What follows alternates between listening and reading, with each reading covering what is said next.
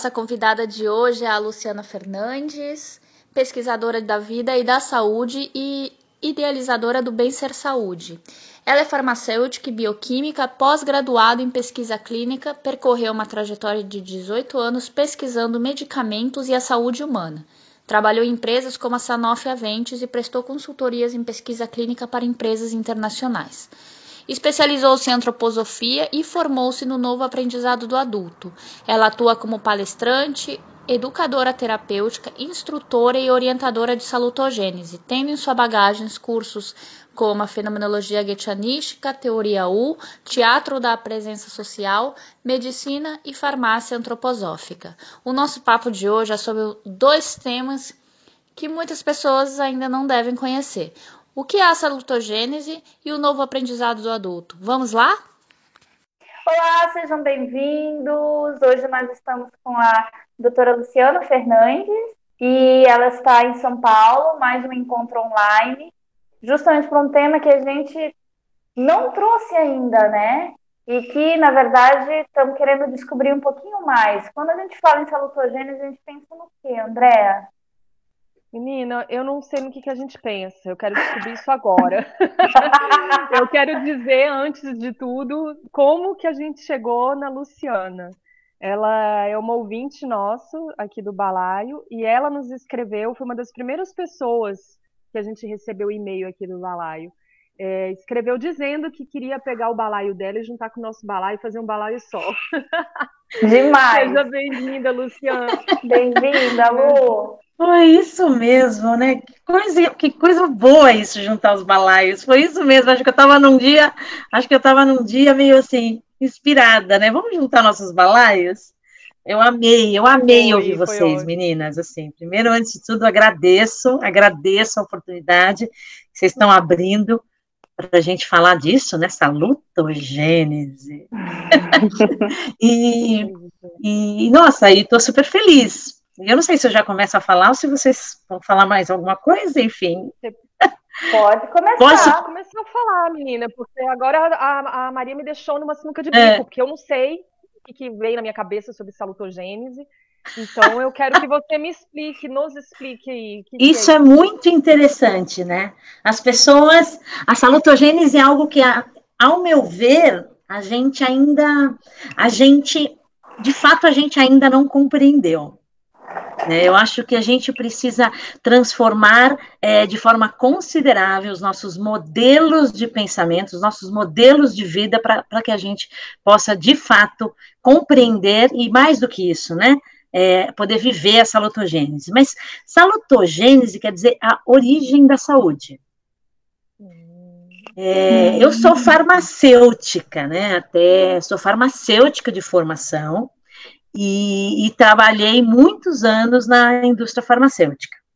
E ainda faço alguns trabalhos, ainda faço, ainda pego alguns, alguns jobs, né, que estão que estão relacionados com a indústria farmacêutica, mas é, na minha caminhada tive a oportunidade de chegar na antroposofia e fui apresentada a esse conceito de saúde, que é a primeira vez que eu ouvi falar, eu falei, gente, eu não faço a mínima ideia do que é isso, mas isso faz sentido para mim, né, o, origem da saúde, como é que, como é que a gente pode, né, como é que, que isso quer dizer?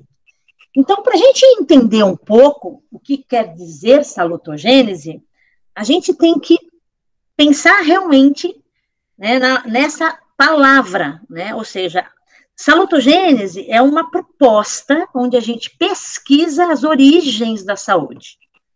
É, o nosso a forma que a gente vive hoje, né, e assim, acho que há, há, mais ou menos 300 anos, é pautado na patogênese. Eu gosto de dizer que uma coisa não exclui a outra. Na verdade, a gente tem que, a gente tem que aprender a somar. né, e, não, e não dividir. Acho que a gente está vivendo um monte de problemas aí, porque a gente está dividindo demais, né? E a gente, de fato, tem que somar, acho que é salutogênico somar.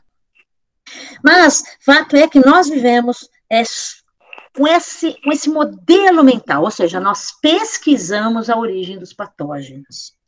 Na minha formação de farmacêutica, foi isso que eu aprendi na minha faculdade. É, ninguém, ninguém, ninguém me mostrou, tá, a, a origem da doença é essa, e quando eu penso, estou doente, eu vou buscar um recurso fora para resolver esse conflito, né? Em nenhum momento se pensa em quem não fica doente. Em nenhum momento se pensa em quando em determinada situação, como nós estamos vivendo agora. Vamos pensar agora no momento que nós estamos. Covidão, né? Vamos pensar nesse momento. É importante, elas são complementares porque a gente não pode abandonar o que a ciência, onde, o que a ciência já caminhou. A gente não precisa, na verdade. Né? A gente pode continuar pesquisando as origens do patógeno e da doença. Talvez isso seja necessário ainda em nossa época. Mas é mais necessário em nossa época a gente, a gente, nossa época, a gente compreender quais são as fontes de saúde. O que protege alguns? Então, diante do cenário que nós estamos hoje, por que alguns pegam e outros não pegam? E os que não pegam, os que, o que os fortaleceu? Será que existem recursos interiores dentro de cada um que o fortalece diante da adversidade? Então, essa lutogênese, ela busca pesquisar esse campo, é um novo campo da ciência, é uma, é um, é uma nova área de atuação, né? Quem traz isso para a gente, Steiner já falava disso, ele construiu uma pedagogia Waldorf, que é em si salutogênica. Né? Então, é, é, o Steiner ele já trazia isso, né? ele, já, ele já fazia referências a isso. A Mas a gente pode dizer, desculpa, a gente pode dizer Não, então que, que a salutogênese é, é, pre, é prevenção, é igual a prevenção? Eu gosto de dizer que ela é promoção de saúde. Inclusive, inclusive, é, não sei se, se é o momento de eu trazer um pouco a minha história, porque eu gostaria muito de dizer como é que eu chego nisso. Claro! Né? É eu acho que isso que é, é o mais interessante. É, depois a gente pode falar um pouco da forma que eu trabalho dentro da, da Bem-Ser Saúde com esse conceito salutogênese. Qual foi o caminho que eu encontrei para colocar esse conceito na vida prática? E não foi um caminho que eu encontrei da noite para o dia. Aliás, é um caminho que eu estou encontrando. Né? Porque como uhum. quando eu disse para vocês que nós temos uma pedagogia Waldorf que é em si salutogênica, se a gente pensa numa formação do adulto, o que seria uma formação do adulto salutogênica? É, então, a criança e o jovem, os que são agraciados com essa pedagogia, agraciados pelo destino, ali conseguem receber é, forças sanadoras durante a sua a sua formação, né, essa primeira fase do, do indivíduo. E depois, para onde iria, né? Como é que a gente, como é, para onde esse adulto caminha no seu aprendizado com, com a vocação e com tudo mais, com, como é que a gente pode pensar numa formação salutogênica? Né? Porque a gente tem que pensar que saúde, gente, saúde não é, não quer dizer ausência de doença. Saúde é saúde e tem uma relação profunda com integração. Uhum. E aí eu gostaria que vocês retomassem isso comigo, para a gente voltar a falar sobre é, saúde, porque eu quero contar um pouco como é que eu cheguei nessa lutogênese, e aí a gente pode retomar esse tema integração, que eu acho que é bem importante. Né? Caminhos, né? Então, é, os pesquisadores da salutogênese, eles entenderam, eles pesquisaram e perceberam que as pessoas que são mais saudáveis em frente às adversidades e no decorrer da vida adulta, são pessoas que conseguiram, de certa forma, compreender, né, significar e manusear as, as circunstâncias do seu destino, as circunstâncias da sua vida. Então, a gente começa a ver que ela é um caminho de educação para a saúde. A gente já vai voltar na integração e na educação para a saúde. Bom, eu sou farmacêutica, né? Trabalhei aí na indústria farmacêutica há muitos anos e cheguei na antroposofia aos meus 33 anos. Hoje eu estou com 48. Mentira, e... calma, pausa para esse momento. Gente, vocês não estão vendo a Lu, mas não é 48 nunca, é tipo uns 35. Ai, que delícia! Pausa para o ego, agora pode voltar. É, é que eu cuido bastante, eu, cuido do meu corpo etérico, né? Eu faço os exercícios, ah, né? Os ah, exercícios lá do, do Michael Chekhov, exercícios imagéticos, isso tudo vitaliza, gente. Hum. Isso é bacana, viu? A gente tem que começar a aprender a fazer esses exercícios para o corpo etérico. Isso é muito legal. Nossa, tem aquele. Eu quero saber disso aí. É, mas eu não sei se é por isso, não. Eu acho que eu sou menina mesmo, porque minha alma é de menina e sei lá. Ai, delícia. Não sei. mas enfim, e aí então, aos meus 33, eu cheguei à antroposofia, e é muito interessante, porque eu cheguei na antroposofia por um desafio do destino, porque eu queria ser mãe. Então, é, eu fui apresentada à antroposofia através da, de buscar coisas de educação infantil, essa coisa toda, eu fui ler sobre a pedagogia Waldorf, fiquei fascinada. Então, eu, além de tudo, eu queria ser mãe e ser mãe Waldorf. Né? E aí, bom, eu não fui nem mãe, nem mãe Waldorf, nada disso, mas eu fui fazer, é, eu cheguei na medicina antroposófica. Então, quando eu fiz todos os meus tratamentos para engravidar, e ali foi, foi muito difícil todo esse momento da minha vida, porque eu tinha ali um senso de verdade, é, dizendo para mim, poxa, você está fazendo tudo isso, mas a gente sabe que só vai acontecer o que tiver que acontecer, né? Então foi um momento bem doloroso da minha história e por, por graça do destino, eu cheguei numa ginecologista antroposófica é, e cheguei na farmácia antroposófica e aí, é, né, nessa relação com tudo isso, fui apresentada à medicina antroposófica. E fiz três anos de medicina antroposófica, e foi nesse momento ali que eu fui apresentada à salutogênese, num congresso. E sabe, bom, é, o interessante é que quando eu cheguei lá na clínica Tobias para fazer o curso da medicina antroposófica, eu nunca tive essa sensação mais na vida. Sabe uma sensação de que você está no lugar certo? Que você chegou em algum lugar que de fato você tem que estar, você tem, você deveria chegar. Eu não sei se foi no momento certo, isso também não estou muito preocupada, mas naquele uma percepção que não, não é uma percepção, percepção muito. Acho que eu não tive com tanta clareza outra situação do meu destino tão de, de forma tão gritante. Eu falei, nossa, aqui tem algo. Bom, aí eu fui apresentada, fui aprendendo todos aqueles desafios e aquela o quão é maravilhoso, né, a medicina antroposófica, essa visão do ser humano. E mas eu como farmacêutica, não falei, gente, como é que eu vou trabalhar com isso? Então eu falo que eu cheguei na antroposofia por uma questão do meu destino. Né? É, eu vivi na, per, na pergunta de o que, que eu vou fazer com esse conhecimento, por mais de. Hoje eu estou com 48. Na verdade, eu ainda estou vivendo nessa pergunta, o que de fato, né? Porque você está sempre fazendo algo com isso, mas, mas naquele momento eu tinha. Essa pergunta ela era muito. Ela gritava na minha alma. E eu posso dizer que eu ainda sem até compreender conceitos da antroposofia, eu estava praticando ela, porque eu estava vivendo na pergunta. Mas como que você chegou na, na antroposofia a primeira vez? A primeira vez foi através do. Foi quando eu fui buscar essa coisa da pedagogia Waldorf e encontrei a medicina, né? Antroposófica. Você foi buscar aleatoriamente, assim, nunca Fui buscar aleatoriamente, não. Para falar a verdade, eu li uma entrevista de um médico, de um pediatra, numa revista.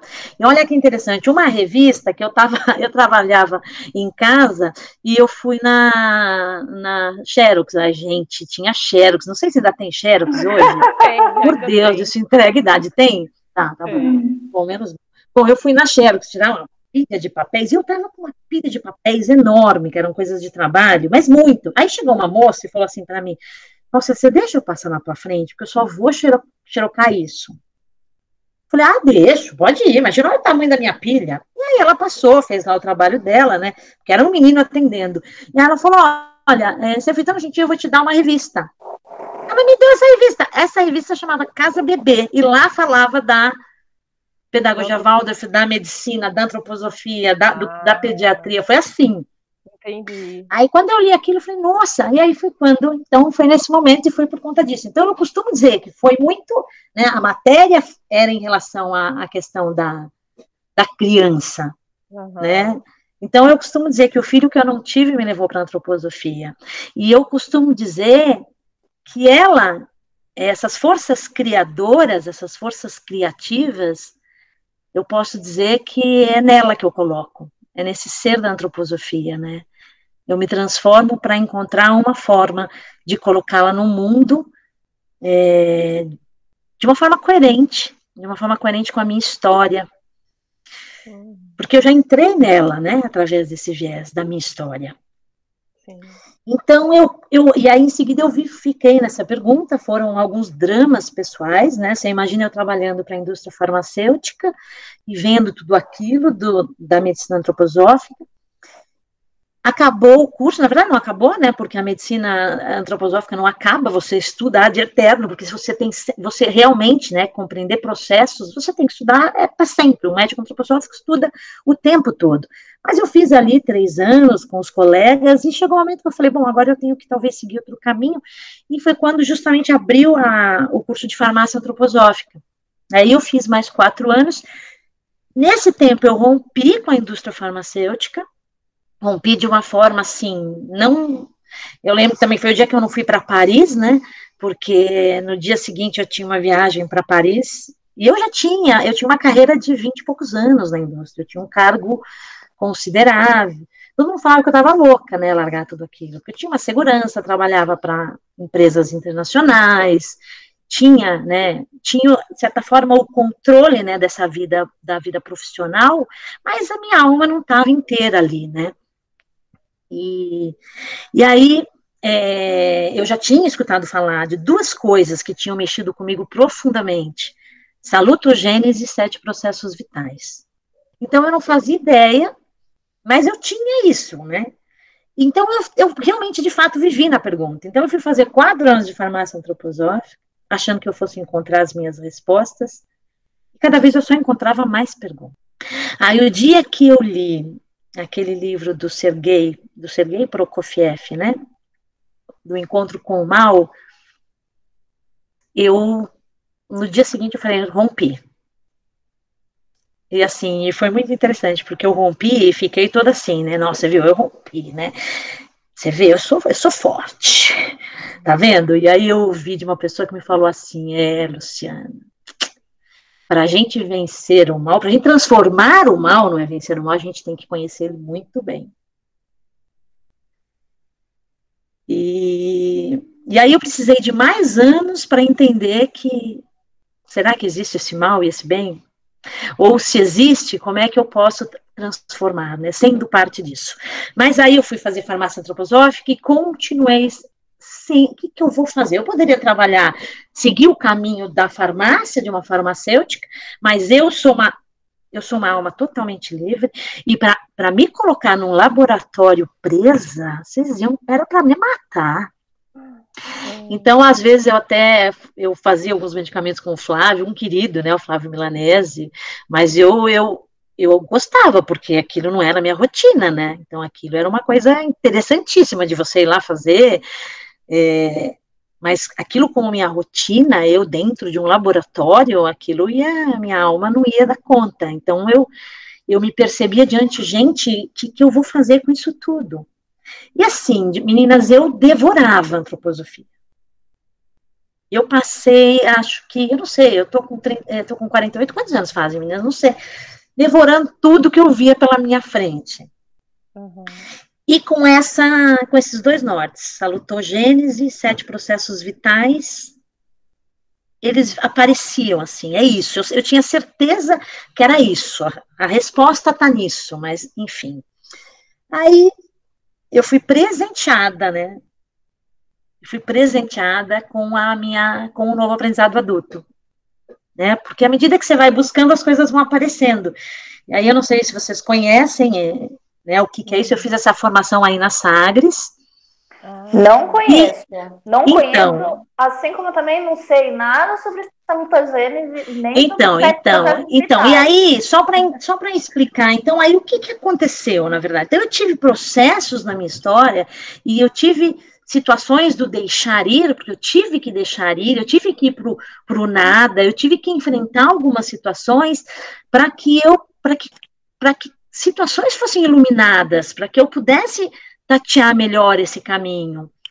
E então, é, de certa forma, hoje, trabalhar com o novo aprendizado adulto e trabalhar com essa metodologia de uma forma salutogênica é, é faz parece que faz sentido por tudo que eu passei. Será é que eu estou me expressando bem? Né? É, quando, bom, eu acho que é isso. E aí a gente pode agora, eu queria falar um pouco mais de salutogênese com vocês. Depois a gente fala um pouco do novo aprendizado adulto. E aí a gente tenta juntar esses dois balaios aí. Não, bora lá, já estamos juntando. Bom, então eu já trouxe um pouco esse, essa parte conceitual, né?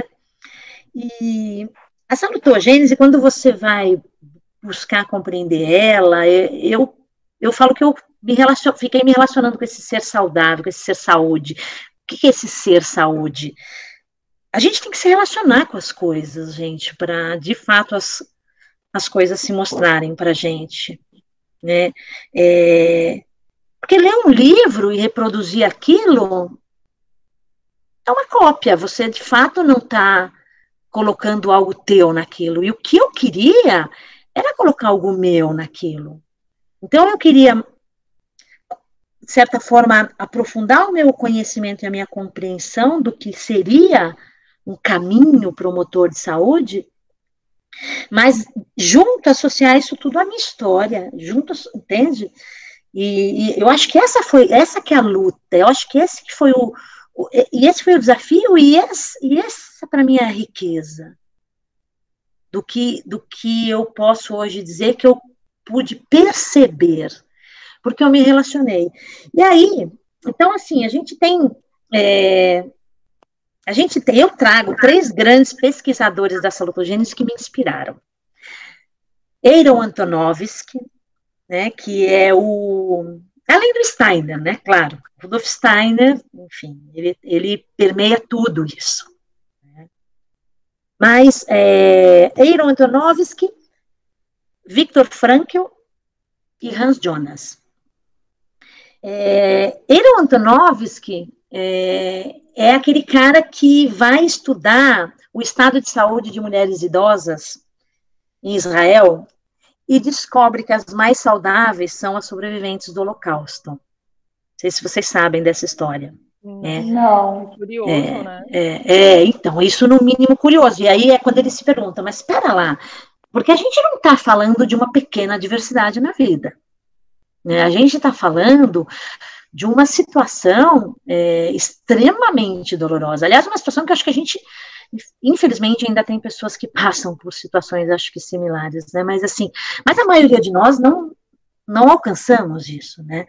Então, assim, o que de, o que de fato levou aquelas mulheres a, né? O que que o que, que as fortaleceu? O que que as manteve em, saudável na idade madura, ou seja, na maturidade, né, já ali na velhice, e tendo passado por, tanto, por tantos desgastes, por tantas situações, né, é, que são situações difíceis e que nos adoecem, consequentemente, né, muitas dores. E aí é quando ele descobre que todas essas mulheres, sem exceção, ele vai pesquisar justamente essas. Eles descobrem que todas elas na sua história de vida, conseguiram compreender esse aspecto do destino. E aí, quando a gente fala compreender, é compreender cognitivamente mesmo, com essa, com essa capacidade nossa de criar, de ter ideias, de, né, de pensar, com, esse, né, é, com essa qualidade do pensar. Essas mulheres, elas significaram isso, ou seja, elas encontraram um significado para aquela situação do destino íntimo e pessoal. Elas compreenderam por que aquilo aconteceu com elas. Elas tinham isso muito claro nas suas falas, elas perceberam, é claro que isso, isso deve ter sido né, um, um tempo dedicado a esse sofrimento. Com certeza, uma vida, né? E, por fim, é, elas, além de compreenderem e significarem, elas manusearam, ou seja, elas fizeram algo com isso. Mas eu, eu fico aqui pensando, como não teve nenhuma exceção, todas é, todas tinham essa, todas tinham de formas diferentes, porque o destino, claro, ele se apresenta de formas diferentes, né? Então cada uma foi para um trilho, foi para uma para um caminho, cada uma encontrou um jeito de compreender, significar e manusear, mas todas na vida, na maturidade, faziam algo com aquilo. Hum. Em relação a, ao Holocausto. Entendi. Uhum. Elas tinham uma atuação no mundo, elas tinham, elas atuavam para o mundo, para o outro, para o social. E na concepção delas, a atuação delas não precisava ser necessariamente, porque não vai, entende, numa, em refugiar ou guerra, não, não tem isso, mas assim, na concepção delas, na compreensão delas, elas estavam fazendo isso por um mundo mais pacífico, por um mundo, entende? Então, Cada uma encontrou ali, né? Ele não detalha ainda, ele não traz isso em detalhes, mas ele traz isso como como, como conceito, como ou seja, então o que, que ele cria? Ele cria um caminho é, que ajuda as pessoas é, a desenvolver essa capacidade de compreender, significar e manusear, que é o tal do sentido de coerência. E aí ele diz: as pessoas saudáveis são as pessoas que possuem um forte sentido de coerência. Então, nós temos que trabalhar com as pessoas, principalmente com os adultos, de forma a fortalecer o sentido de coerência. Né? Ora, então aí eu volto a dizer, aí a gente estava falando da questão da né, a pedagogia Waldorfiense salutogênica, como é que seria uma formação de adultos salutogênica? Como é que seria uma universidade salutogênica? E o Steiner tinha essa pergunta, e ele deixa, essa pergunta, ele deixa isso como, né, como é que vai, como é que é isso? Como é que seria uma educação de adultos salutogênico? Uma formação, porque já não é educação, uhum. né? Ou pelo menos algo que não deforme, né? Que, é que forme, perdão. É, é interessante, você nem falou ainda dessa questão do adulto mais profundamente, mas é, já me deixa curiosa, porque normalmente a nossa atenção é toda voltada para as crianças principalmente é. quando se fala em antroposofia e em pedagogia Waldorf. E, e a gente esquece do adulto que precisa estar saudável para cuidar dessas crianças, né? É, e, é, isso é. é. muito legal, assim, é muito interessante é. você você olhar para o adulto e cuidar dele também, porque não, só porque adulto já não vai, não presta mais, não precisa mais cuidar. Não, precisa, né? Precisa, né? E se, gente, e se vocês forem ver, meninas, olha o que acontece que interessante. A gente, a gente a gente sai da, da escola ali, mesmo, por exemplo, eu não sou uma aluna Waldorf, mas eu lembro a época que eu me formei ali no terceiro colegial, o jovem, ele é um idealista, ele sai com muitos sonhos, ele sai com muita vontade de transformar o mundo. E ele se depara com um caminho pedagógico do adulto muito patogênico. Uhum. Né, extremamente patogênico. Eu vou trazer aqui um elemento pessoal que é, que tem a ver com o meu destino, e o meu trabalho é fazer esse amarrar do destino junto às pessoas, né? Como é que a gente compreende, significa e manuseia o nosso destino? Então, eu falo que eu hoje estou enfrentando a minha grande prova na compreensão do meu próprio destino, maior do que foi essa, o que eu vou fazer com a antroposofia, como uma farmacêutica que não quer ficar dentro de uma farmácia transformando a substância. Como é que eu transformo essa substância? Eu, homem, corpo, e eu, e eu recentemente perdi um sobrinho, né? Eu perdi um sobrinho com 28 anos, um médico recém-formado de suicídio. Hum. Então, recente mesmo, está fazendo dois meses, fez dois meses agora, dia 3. E, e então, é, a gente consegue ver que, assim, entregar os ideais dos jovens, né, que a gente sabe que existe um ideal, num sistema que deforma, porque o jovem, é o jovem adulto, né? O que ele quer, na verdade, é um sistema que o torne mais humano, que o torne, né, que desenvolva nele forças, né, forças morais, porque isso tudo é saúde, forças para o bem, né? Quando eu montei a Bem Ser Saúde, é com essa ideia. O nome veio, e eu também não sabia muito nem por que Bem Ser Saúde. As pessoas me perguntavam, eu falava, eu não sei, alguma coisa a ver com o bem, porque a saúde tem uma relação com o bem. Uhum. E aí, né? E eu comecei a perceber que os jovens escreviam a minha, quando eu falava, né, meu e-mail, bem ser saúde. Os jovens escreviam, as pessoas mais velhas não escreviam, elas escreviam vencer. Olha que interessante a mudança de mindset, porque o jovem ele já entende o que é bem ser. Uhum. E as pessoas mais velhas, elas ainda estão um pouco no modelo mindset vencer. Aí eu olhava e falava, não, mas não é vencer, não é bem ser. Eu tinha que soletrar. E eu falava, gente, a minha geração, nós estamos ruins. Mas fato é isso, porque nós fomos deformados, eh, fomos deformados, meninas. Eu não sei vocês, mas eu, eu fui, quer dizer, eu estudei farmácia, eu não recebi nos cinco anos da minha formação nenhuma orientação é, de, de, valorização à vida ao ser humano. Não, não teve esse tipo de. E eu imagino que na faculdade de medicina é igual, a gente sabe que é. E aí leva realmente a profissionais, a pessoas adultas que não dão conta de, de toda essa estrutura. Então, como que a gente cria uma formação que possibilite o adulto a compreender o que ele está aprendendo, significar e manusear para o mundo, porque o manusear não é para si próprio, sempre é para o outro. A gente sabe, né? Quando a gente, a gente, a gente para compreender, a gente utiliza dessas forças neurosensoriais, né? E aí, é claro, é um esforço cognitivo.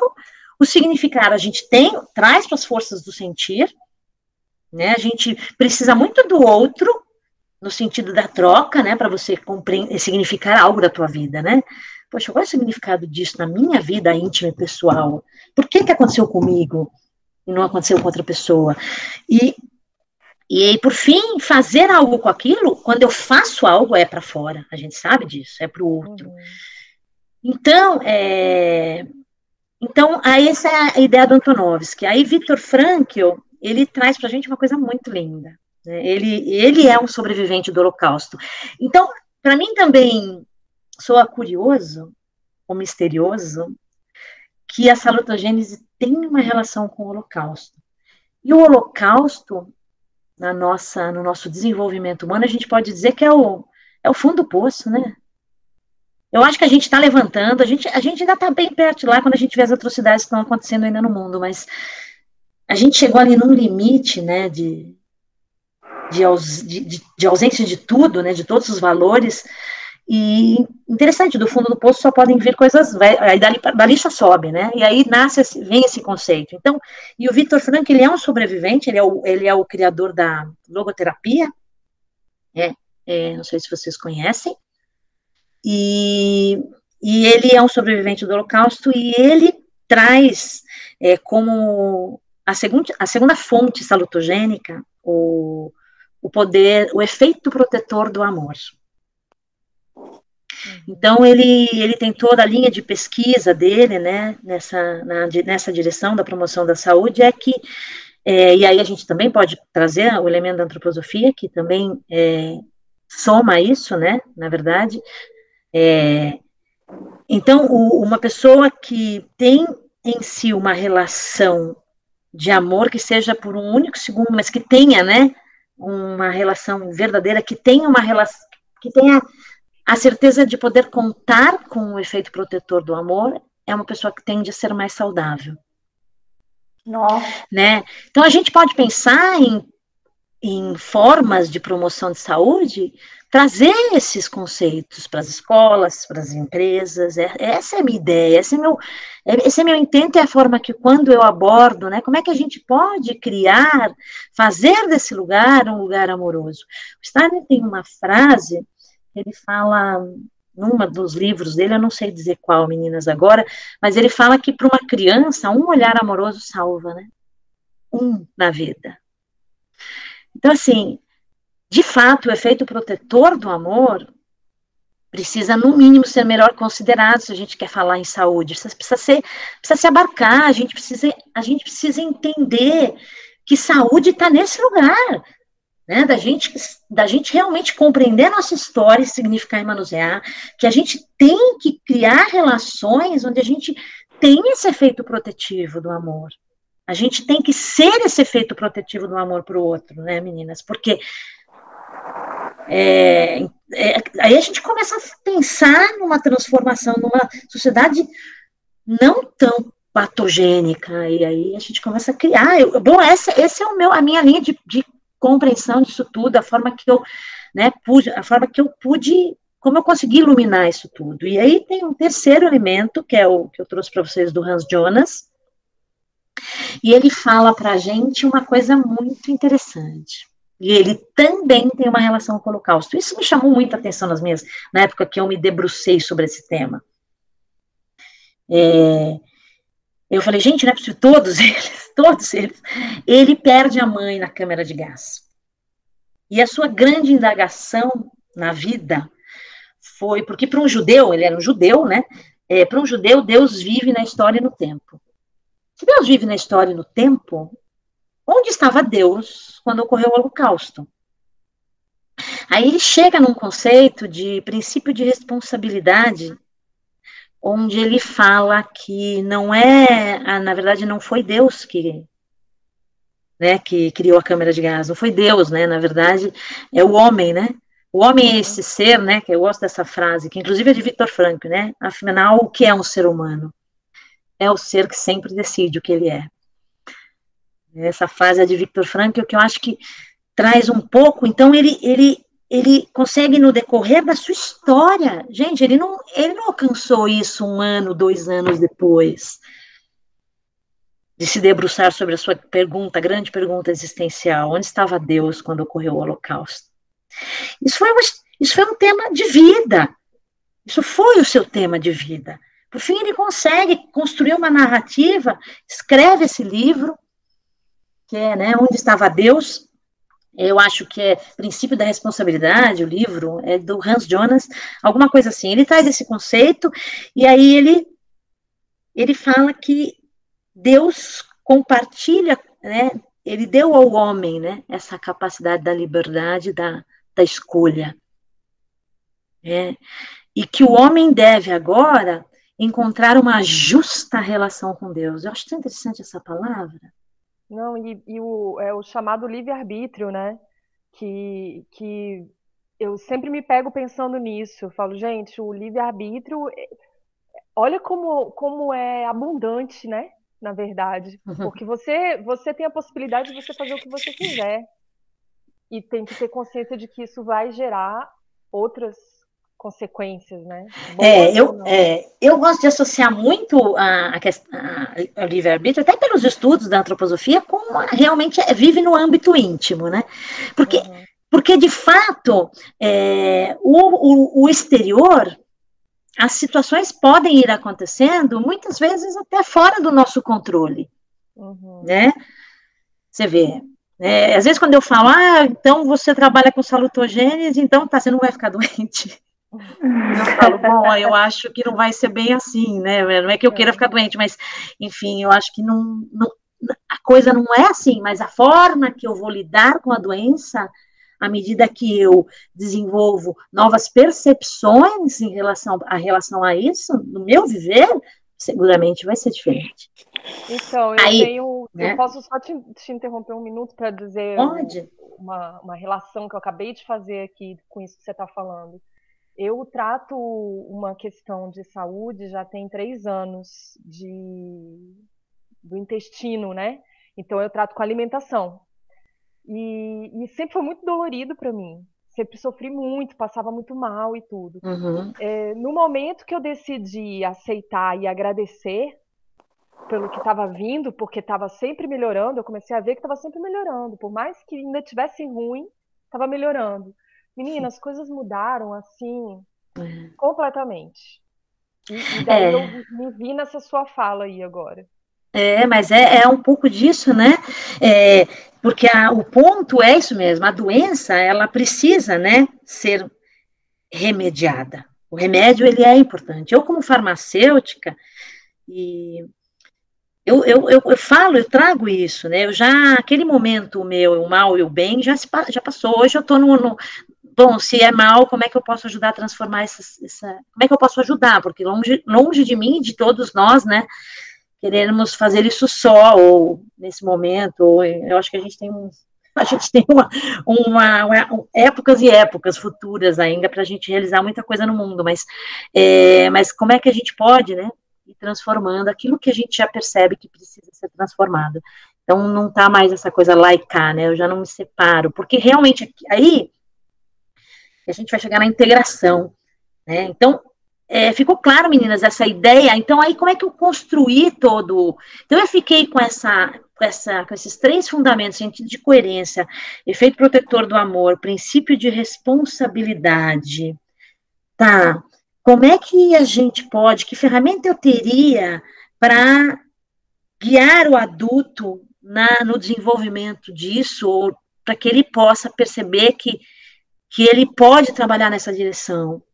Né? Porque o princípio de responsabilidade, é, só para eu terminar essa linha de pensamento, e a justa relação com Deus, porque o nome é justa relação com Deus, está muito distante de uma relação onde você pede somente espera passivamente algo acontecer vir do mundo espiritual.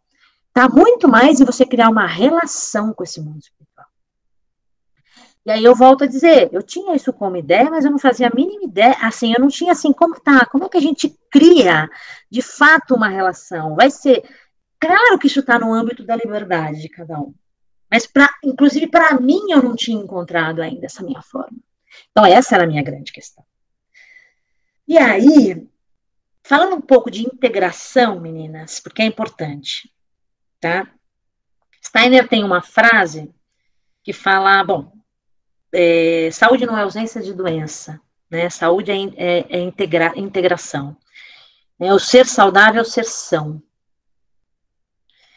É, e eu acho muito interessante isso, porque são está no plural. Então, é muito difícil a gente pensar em estarmos saudáveis se a nossa cultura não caminha junto nessa direção. Ou seja, se o meu vizinho está doente, eu seguramente também tô. Eu também, entende? Não, não, não tem isso. Não dá para a gente ser saudável individualmente. A gente vai ter que. Saúde é um ser social. Né, que eu acho que é aí é o, é o grande ponto da virada. Né? Então, o caminho salutogênico abarca, assim, além dessas três características que eu trouxe, né, ou, ou qualidades, né, da sanadoras, a gente tem que olhar para o todo. E a gente tem que se integrar. Então, um ser integrado é um ser saudável, que não necessariamente é um ser que não tem nenhuma doença, mas ele é um ser saudável. Um ser integrado, a gente pode pensar Integrado a quê? É, eu gosto de falar isso. Eu não sei vocês aí, meninas em Floripa, mas eu aqui na Granja Viana, é o seguinte, eu tenho terra abaixo dos meus pés, céu acima das minhas cabeças, da minha cabeça, pessoas ao meu redor. Estão querendo tirar agora, querendo colocar a gente em quarentena, mas tem pessoas ao meu redor. E tem, uma, tem um ser dentro de mim aqui, né? Que quando a gente fala eu, a gente aponta para o coração. Eu não sei vocês, se vocês estão na mesma situação que eu, mas eu tenho céu acima, terra abaixo, pessoas em volta e um núcleo. Uhum. E aí, eu, eu, e aí são construções, né? São construções que eu fui fazendo à medida que eu fui idealizando a bem-ser saúde, idealizando esse caminho de educação, educação para a saúde, é assim que eu chamo. Promoção de saúde e educação para a saúde. Bom, então eu tenho que me integrar ao que está acima, eu tenho que me entregar, integrar o que está abaixo de mim, aí incluso, incluindo os reinos inferiores, né, o reino animal, o reino vegetal, o reino mineral, óbvio. Eu tenho que me integrar ao outro, ao outro ser humano, às outras culturas. Eu tenho que me integrar a mim mesmo. Então, eu, e aí, eu percebo que o que esses três autores trazem conversa com o que Steiner está trazendo. Né? Quando eles falam né, da gente criar, fortalecer o sentido de coerência, né, desenvolver, ser o efeito protetivo do amor e buscar isso, nas, nas, nossas relações e ter uma justa relação com Deus, eles, eles estão, de certa forma, criando bases para essa integração, condições para essa integração, vocês percebem? E aí foi quando eu cheguei no novo aprendizado adulto. Eu tinha lá os sete processos. O que, que eu faço com os sete processos? Salutogênese é uma beleza, olha, já sei, mas como é que eu coloco isso na prática? Uhum. E aí é, fui a, presenteada, né? É, a Valdívia deu uma palestra para mim em 2012, no Congresso de Medicina Antroposófica, quando ela explicou os sete processos vitais, eu, meu queixo caiu, né? Eu falei, tá, tá tudo aí. Pera lá. Não, eu sou farmacêutica, eu estudei processos. E assim, calma, isso aqui é o processo que sustenta a vida. Porque os sete processos vitais, meninas, são processos que sustentam a vida. E aí eu falei, cara. Bom, aí Valdívia me chama para a formação do novo aprendizado adulto. E aí é quando eu trabalhei quatro anos aí, foram, foram perdão, três anos na Sagres essa formação. Foi aí em Floripa nessa terra bonita. Ah, eu lembro que tu comentou. Na Ilha da né, Magia. Ia, é, vinha, é, é. vinha, né? Entre é, é, é, então. Eu então, é... encantava com tua história, não quero nem atrapalhar. Ai, gente, mas, enfim, eu adoro Floripa, meninas, assim, é, vamos, dar vamos entrar nisso, né? Senão vai ficar muita fofo, fofoquinha, né? Mas é, adoro, adoro, adoro, sou encantada com esse lugar. E aí, é, e aí comecei essa formação do novo aprendizado adulto, e é aquilo, né, gente? Você passa por um processo desse, como é que eu vou digerir isso tudo? Aliás, você, quando você está vivendo um processo, é muito difícil de você fazer o trabalho de abarcar com a compreensão cognitiva. Porque também, se você fica ali muito só no cognitivo, quando você está vivendo um processo, você não faz o processo. Você, não, você pode muitas vezes não significar o processo. Mas eu fui percebendo que esse, esses tais desses sete processos vitais, eles pareciam que tinham um caminho né, que fazia com que o conhecimento, ou a informação, ou aquilo que chegava até a gente, de fato, penetrasse na corporalidade para se colocar à disposição da vida. E aí eu falei, cara, eles estão, eles estão, o que eles estão falando aqui, o caminho que eles estão trilhando é um caminho salutogênico produto. Você entende? Por quê? Aí eu vou falar o que, que são os sete passos, para vocês entenderem, para a gente perceber isso juntas aqui, porque eu gosto, gosto disso, a gente criar essas imagens. Bom, os sete processos que sustentam a vida, vocês devem conhecer. Todo mundo da antroposofia, pelo menos, já ouviu falar respiração, aquecimento, digestão, segregação, manutenção, crescimento e reprodução. Esses são os sete processos que sustentam a vida. Na, lá, quando a criança é pequena, isso está totalmente a função do corpo, fazendo a criança crescer, fazendo esse ser ter o seu euzinho lá aos 21 anos. É isso que os processos vitais fazem nessa primeira etapa da vida, no, da maturação biológica. Depois, eles começam a ficar livres. E aí? A gente pode utilizar desse euzinho com muito esforço para que esse euzinho consiga transformar esses sete processos de vida em processos de aprendizagem, hum. onde ele possa aprender com a vida. Então, a primeira fase da vida você aprende para viver. Né? Depois você aprende com a vida aquela desenvolvimento da alma, né, 21 aos 42, né, biograficamente falando. Aí depois dos 42, você faz o quê? Né? Você aprende com o destino, minha amiga. Você pega essa situação do seu destino, seja ela a, a é, luz ou sombra, uhum. e aprende com isso. E como é que você aprende? Então, quando a gente. Trans, o que, que seria transformar um processo vital da respiração né, num processo de de, de, educação, né, num processo de. Então, a respiração, ela passa a ser a percepção.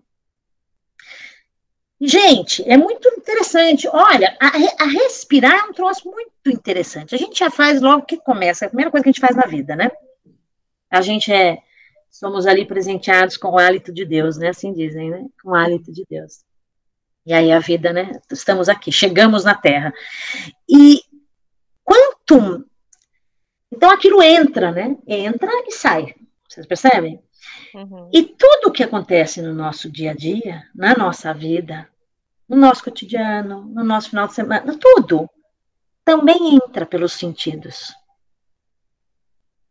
Quando eu estou atenta àquilo que chega até mim através dos órgãos dos sentidos, e lembrando que na antroposofia temos 12, então, os sete processos têm uma relação com os dois sentidos, a gente não, dá, não vou aprofundar nisso aqui agora, porque é mais complexo, mas tem, porque, na verdade, o eu, ele utiliza, na verdade, desses, dessas, dessa força da própria vida, para que sustenta a vida, ah, e ele faz uso também dos 12, dos 12 sentidos, para quê? Para perceber, respirar aquilo que está acontecendo.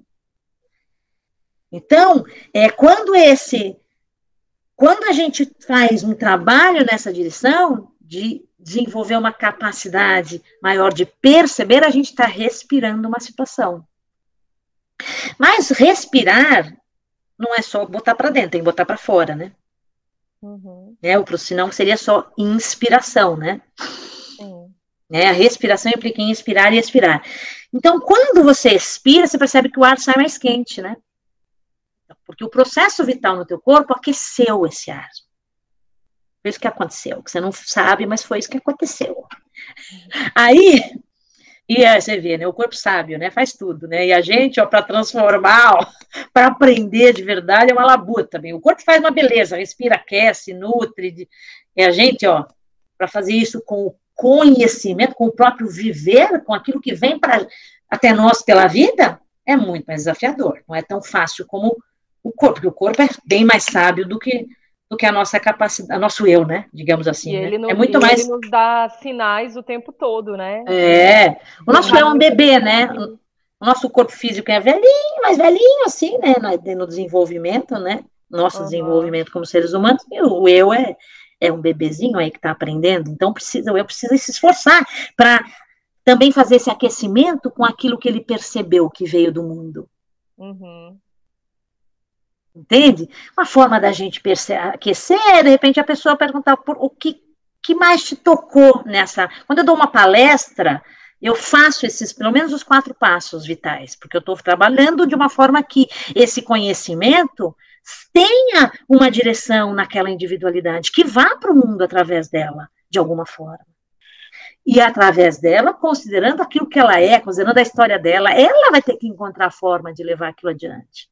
Eu espero que o ouvinte faça o mesmo. Então, o ouvinte pode ouvir esse podcast, porque ao ouvir esse podcast ele vai estar tá respirando, porque vai chegar para ele pela audição, e ele pode, naquele momento, depois de terminar, fazer uma reflexão: o que mais me tocou de tudo que a Lu falou?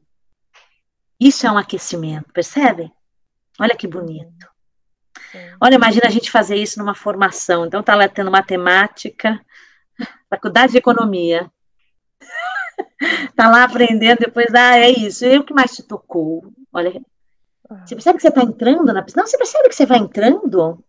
Sim. Você tem um elemento de. E aí, depois, a nutrição ou a digestão, que me permite, de fato, eu, eu me alimentar com aquilo, é eu aprofundar mais aquilo que me tocou. Então, o trabalho com os sete processos é você pegar né, um conteúdo, seja um conteúdo, uma palestra do Steiner, qualquer conteúdo, esse podcast. Uhum.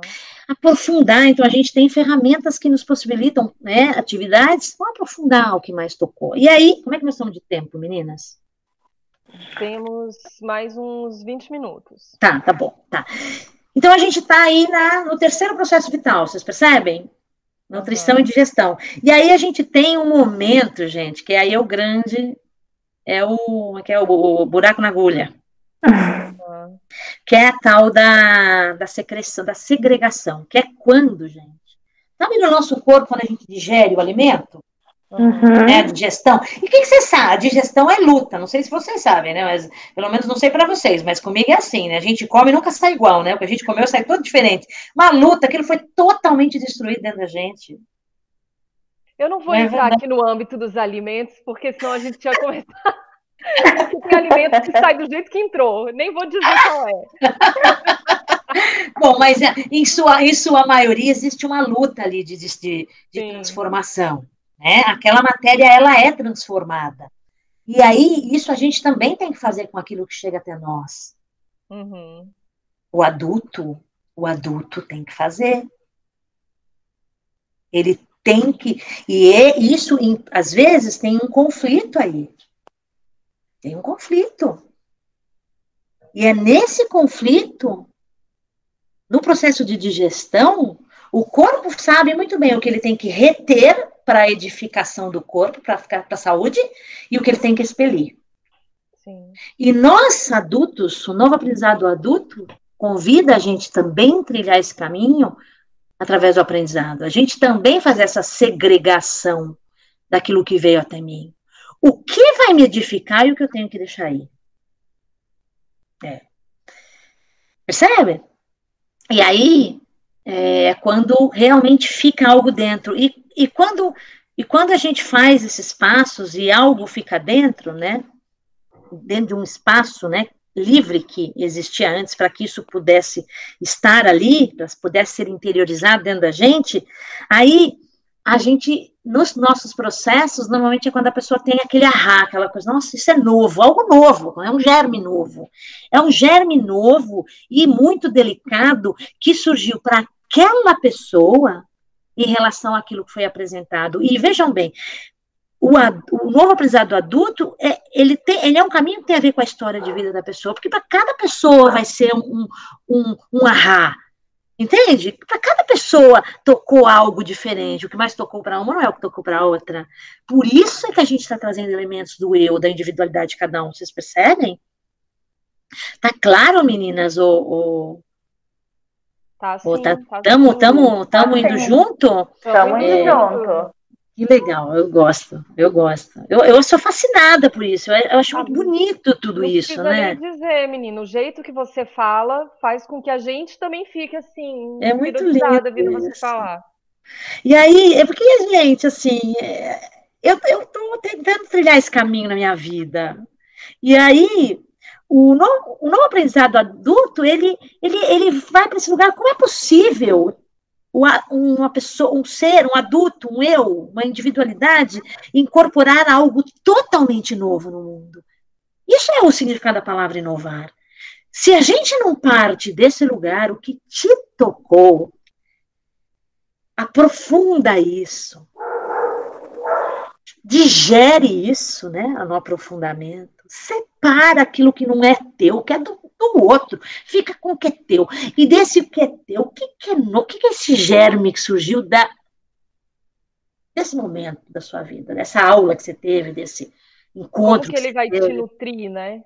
Exatamente. Ele, imagina que ele é algo novo dentro do ser humano. A gente chama esse processo da, da segregação, né? De, de, é um germe delicado. É uma semente. E como toda boa semente, ela precisa ser cuidada. Então, entra a manutenção, que é o cuidar desse germe delicado. O que emergiu dali, daquele processo, o que você vai fazer com isso? Como é que você vai cuidar disso para que isso não morra? E daí vem, e, vem gente... a questão de levar, porque você tinha comentado com a Maria que você acordou com isso na cabeça, é, da questão do adulto levar é, para a noite.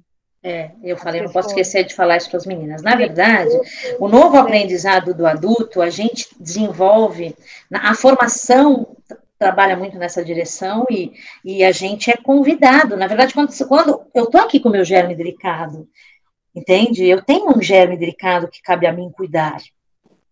E então esse preparatório para a noite, essa relação com o mundo do inconsciente, é muito importante no novo aprendizado adulto. Inclusive, você falou, você perguntou no momento certo, porque é no momento da manutenção, é naquele momento. É, esse cuidado, inclusive, pode ser, de repente, como é que eu vou é, criar uma nova relação com o mundo espiritual, a, lidar com os elementos da noite. Né? A gente está falando aqui de forças espirituais, forças da vida. Uhum. Né? Forças que sustentam a vida são forças espirituais. Que é o, o tão uhum. famoso levar para o sono que a pedagogia Waldorf fala. Isso, e aí, como, e aí, meninas, como é que a gente consegue, na verdade? Eu faço trabalho com as pessoas e é uma da puta você conseguir trazer uma percepção do mundo da noite. Mas você primeiro precisa criar uma relação com essa noite. Você precisa se preparar para adormecer. A retrospectiva é uma das formas.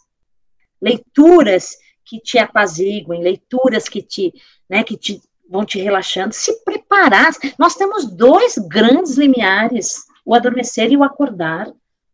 Né? De fato, nós vivemos num outro plano quando dormimos. O que podemos trazer de lá para esse plano do, da vida, do, do, da vigília? Para isso, a gente tem que começar a entender que existem limiares, para isso, a gente tem que começar a se relacionar com esses mundos, com esse mundo, entende? E aí, é à medida que a gente vai fazendo, que é a tal da manutenção, porque manutenção, sabe aquela coisa? É, manutenção é cuidar daquilo que já existe para que aquilo é, sempre funcione e vá se transformando, e vai, vai, vai ficando, sabe? Na planta, aquilo cresce, porque chega uma hora que você cuidou tanto, aquilo se transformou. No uhum. novo aprendizado do adulto, a gente costuma dizer que quem transforma é o próprio eu. Uhum. uhum. É assim, né? Ele é, é porque porque para que eu possa incorporar algo totalmente novo no mundo, para que eu possa incorporar a minha a forma, a minha forma, a minha forma individualizada de trabalhar com essa lutogênese, você concorda que eu tenho que vencer dificuldades? Eu tenho, eu tenho que me preparar e à medida que eu vou me preparando e enfrentando as minhas dificuldades, eu vou crescendo? Sim, claro. Eu vou, eu vou ficando cada vez com mais corpo. Vamos pensar nesse eu, né? Dando mais né, impulso para esse eu trazer a sua, a sua a sua verdade, a sua aquilo que vive dentro de si, porque isso é isso é um caminho promotor de saúde, é, é, permitir que esses. Isso, na verdade, tem a ver com aquela integridade do eu, é um eu integrado em si mesmo. Eu, pelo menos, estou enxergando dessa forma, meninas. É. De verdade, isso tem um olhar muito meu, um olhar meu de, de confrontos com todos esses temas. E, e, e, e eu me vejo cuidando desse meu germe delicado. É claro que aí você tem uma percepção, algo cresce, você é capaz de fazer, você é capaz de vir, num, de repente, conversar com pessoas sobre isso. Você já, você já cuidou do seu germe, já conseguiu crescer nesse lugar e consegue, de repente, conversar com as pessoas sobre isso. Mas tem mais coisas, né? A gente tem, a gente tem como desenvolvimento, né? Inclusive, acho que a, grande, a grande meta que a antroposofia propõe, que de fato é a, a linha de, de, é a ciência que para mim faz todo sentido, que é uma ciência espiritual, é a gente trazer a realidade espiritual para a Terra. Uhum né? Não é e trazer a realidade espiritual para a Terra para as áreas de atuação humana. Então, a minha intenção, que pode ser grande e eu posso deixar um rastro para ela para as futuras gerações, é trazer para o sistema de saúde um olhar que abarque a ciência espiritual, que abarque esses conceitos todos que nós estamos falando aqui. Nossa, pode ser né? que não, eu, pode ser que eu não realize, mas será que precisa ser eu que vou realizar ou eu posso só deixar uma parte do caminho trilhado?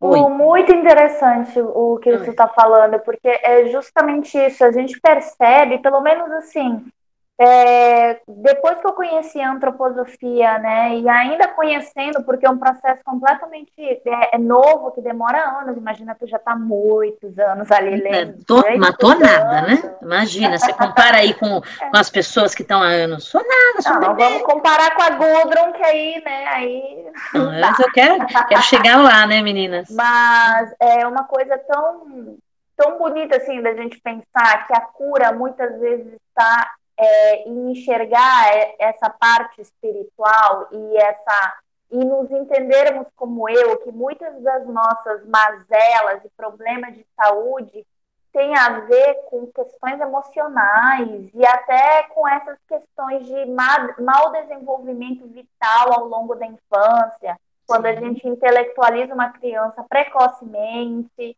ou, ou quando essa criança ela sofre um trauma e não é tratado, né?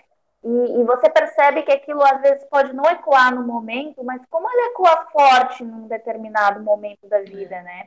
Um processo que me ajudou muito, muito assim, é, a entender melhor essa intensidade foi estudar a minha biografia. Isso é um caminho pessoal. Quando estudei minha biografia, eu passei a entender os setênios, entender é, como que a gente está fisiologicamente, emocionalmente naquela fase. Muita coisa fez, muita coisa, assim, até ativar é, essa sementinha do, do, de se auto-perdoar e perdoar os outros. Muitas vezes levado para o inconsciente, onde você nem sequer percebia, né? Então, imagina que lindo seria se todos os pediatras e médicos e sistemas de saúde pudessem entender isso, né? O integral. Sim, e, e eu acho que eu acho que sim, o sistema de saúde tem, precisa ser transformado, mas eu também percebo que a saúde ela, ela precisa estar inserida em outros sistemas também. Ela tem uma relação profunda com a educação, com a economia. Né? A salutogênese, inclusive, tem uma linha que pesquisa, né? Que as pessoas que têm recursos financeiros lidam melhor com a doença. Tem uhum. fontes de saúde ali advindas de um sustento garantido. Então, a nossa sociedade está muito doente, ela é muito desigual. Ela é Gritante, muito desigual, né? né? Então, é uma pessoa que está passando por um câncer, ela está passando por uma grande dificuldade, mas ela sabe que ela tem condições de bancar o tratamento, ela tem recursos, você entende? Isso tudo, isso tudo são, são qualidades que, que sanadoras. Então, acho que assim, a gente precisa considerar o aspecto da saúde relacionado a tudo. A tudo. A saúde ela ela está implicada ao todo e não necessariamente só a área médica, farmacêutica, biologia, essa, esse pessoal da área da saúde, né? Enfermagem, terapeutas. Mas eu acredito. Que é a minha batalha, né? Como é que a gente cria um caminho de educação para a saúde? É. Mas eu isso... acredito que a gente não tá tão perdido assim, sabe? Porque eu tenho conseguido é, acessar alguns médicos que trabalham de forma integrativa e que faz toda a diferença, né? Faz que você vai consultar e a pessoa te pergunta se você está bem, como é que está a sua vida, como é que é a sua rotina, coisas que é, tão, que antigamente, é, né, ainda hoje, você, num médico tradicional, não, não acontece. É, é aquilo que está te incomodando e acabou. Então, é estranho ainda para todo mundo é, ter contato com esse tipo de medicina, porque a pessoa considera isso uma loucura. Nossa, mas para que coisa louca, né? Eu, esse tratamento que eu faço é unânime quando eu conto às pessoas, essa médica é louca sabe? Porque ela trata o todo da forma dela, é única, assim. No... Mas então, tá, tá, surgindo, eu vejo que tá pipocando, e, e por eu ter contato com essa, com essa medicina em alguns pontos, e agora com você me falando tudo isso, me faz ter essa esperança de que esse é o começo de uma nova era, sim. É, eu acho que eu acho que a gente eu acho que a gente tá sim, estamos caminhando nessa direção, né? Porque eu falo a minha pretensão não é só deixar alguns passos aí trilhados, né? E, e eu vejo muitos jovens interessados nisso. Quando eu falo, lembra que eu falei que o pessoal mais jovem entende o que é bem-ser saúde? Eles uhum. conseguem, né, relacionar. Eu faço bem, eu, eu tendo a ser mais saudável. Por quê? Porque eu, me, eu mantenho a minha integridade. Né? Uhum. Quando eu leso o outro, quando eu prejudico o outro, quando eu cedo né, as luxúrias da vida aí, né, e tiro algo do outro, parte minha é desintegrada. A minha totalidade. Entende? E, e, e, o eu percebe. Você acha que essas pessoas que estão aí, em nenhum momento elas têm uma consciência? Tem. Isso as desintegra. Isso as adoece. Então, né, então eu vejo esses jovens mais preocupados. Eu, ve, eu vi o, a situação que meu sobrinho viveu. Eu, eu, eu vi o que foi aquilo ele não dá conta desse, desse sistema médico. Eu vi o que ele deixou escrito, eu, eu entendi as suas razões. Eu entendi o caminho que ele escolheu trilhar. E aí, é, esses jovens, é, eles têm uma possibilidade de, de, transformar isso, mas claro, é muita luz, mas a gente sabe que também é muita sombra, né? Quanto mais luz, mais sombra. E a gente sabe que as dificuldades vão cada vez ficar maiores. Quando eu faço esse processo com as pessoas, porque quando eu estou falando aqui é muito lindo, né? Mas vocês acham que digestão é lindo? Então, visitem Não. o estômago de vocês no momento que ele estiver digerindo o jantar. Vão lá, peguem uma lupinha, vê se vocês conseguem entender o que está acontecendo. Não vão conseguir entender. É uma luta, gente. Uhum. É uma luta. E essa luta vai existir também se você quiser trilhar esse caminho do, do novo aprendizado do adulto e incorporar algo totalmente novo no mundo, que tem uma relação com a sua história. E nós paramos no crescimento, né? Ou na manutenção. Bom, ficou claro que quando eu cuido de um germe delicado, né, que eu estou na manutenção, eu exercito aquilo, né? A gente está falando da noite. Então, exercitar uma relação com a noite. Uhum. Exercitar. Eu acordo muitas vezes no, na manhã seguinte e eu não tenho nenhuma percepção. E nem por isso eu devo me frustrar. Eu devo, no dia seguinte, manter a minha decisão uhum. de buscar uma relação com esse mundo espiritual de uma forma consciente. Uhum. Então, é, e cada um vai ter a sua decisão. É chegado o momento que existe essa decisão, cisão. Tem a ver com essa secreção, segregação. Cisão, eu senti algo, eu deixo ir. E eu fico com a minha decisão. E não. Cuide do seu germe, esse é seu germe. E aí você vai se transformando. Quando você percebe, você está cuidando do teu germe, cuidando daquilo que veio do teu processo de aprendizado com o destino, com a vida, com a, com a palestra, com Entende? E aí você percebe que, que também tudo tem a ver com. Tudo tem relação, né? Você começa a perceber que a água que você bebe, os alimentos, seu, seu, a, a roupa que você consome, as emoções que, que, que você leva no dia a dia, tudo tem uma relação com sua saúde, né? Tudo, sim, sim, sim, aí sim, é, é, é. é aí a gente pode pensar também naquela que você está trazendo, é interessante, porque ah, é a questão da integração, né? Veja bem, se eu não uhum. estou integrado ao reino animal, se eu não encontro uma forma de me integrar àquele reino, eu não o considero parte minha. Então, eu tenho todo tipo de abuso com esse reino. Se eu me integro a esse reino, a relação com esse reino passa a ser outro. A mesma com o reino vegetal. E se integrar, gente, para que você, para que a gente se integre a algo, o primeiro ponto é a relação. Tem que se relacionar com esse algo. Então, você quer salvar a Amazônia, mas qual é a tua relação com a Amazônia? Ah, você quer salvar daí da cadeira que você está? É. Ou então, no mínimo, não, eu tenho relação, eu estudo, eu procuro, eu tento compreender, eu faço. Tudo bem, você está criando uma relação com esse ser. Uhum.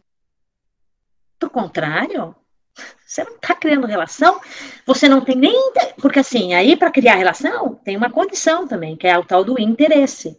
Interseres, que é o que conecta. Aí eu me interesso, eu crio uma relação.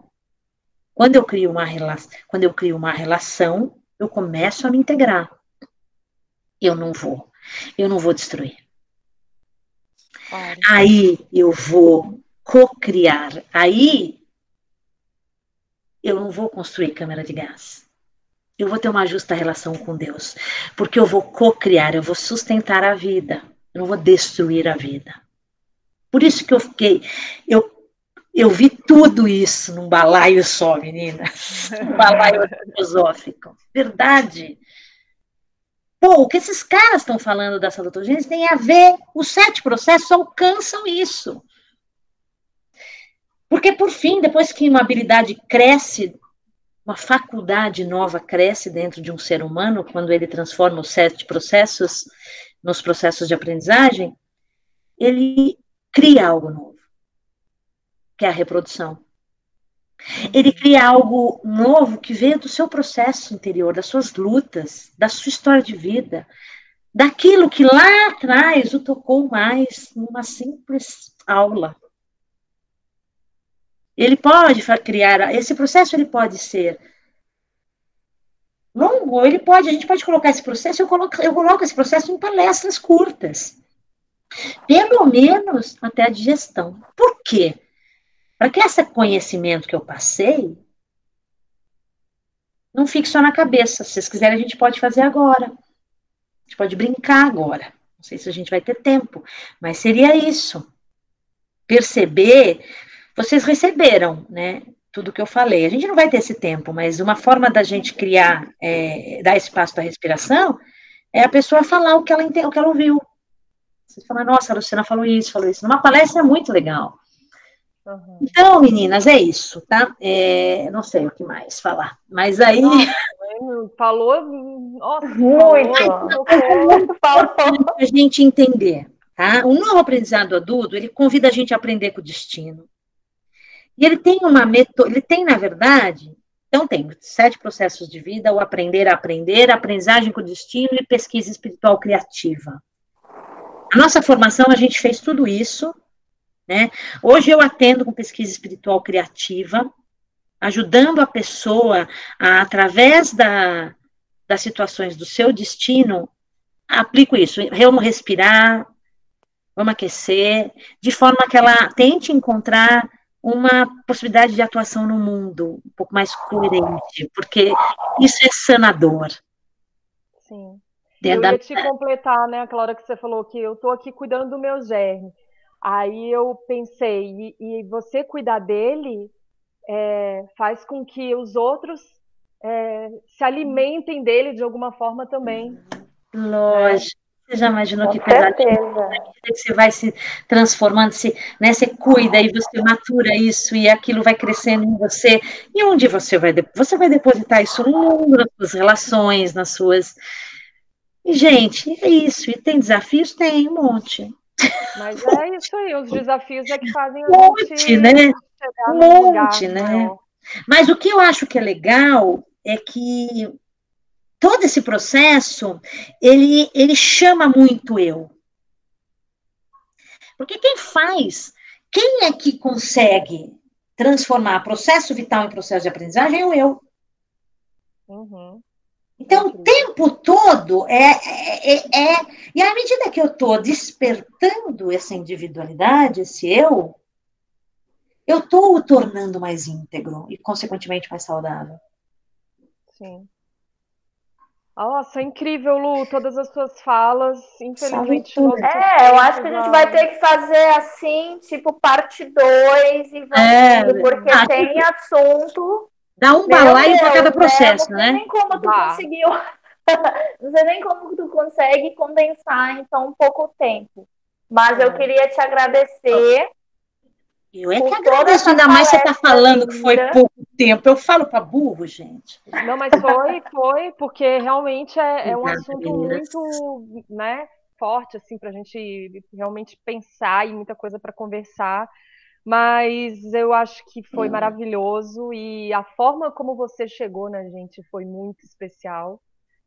E Isso foi melhor. No, no, nos buscar, né? Nossa, foi incrível, assim. Que bom que, que aconteceu dessa forma.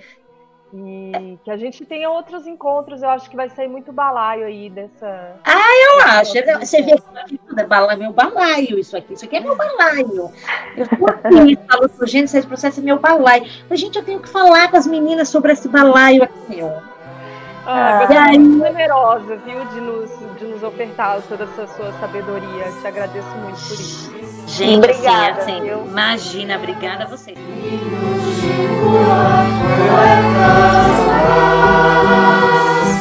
E são seus trapos, alhos, gratos, é hora de começar.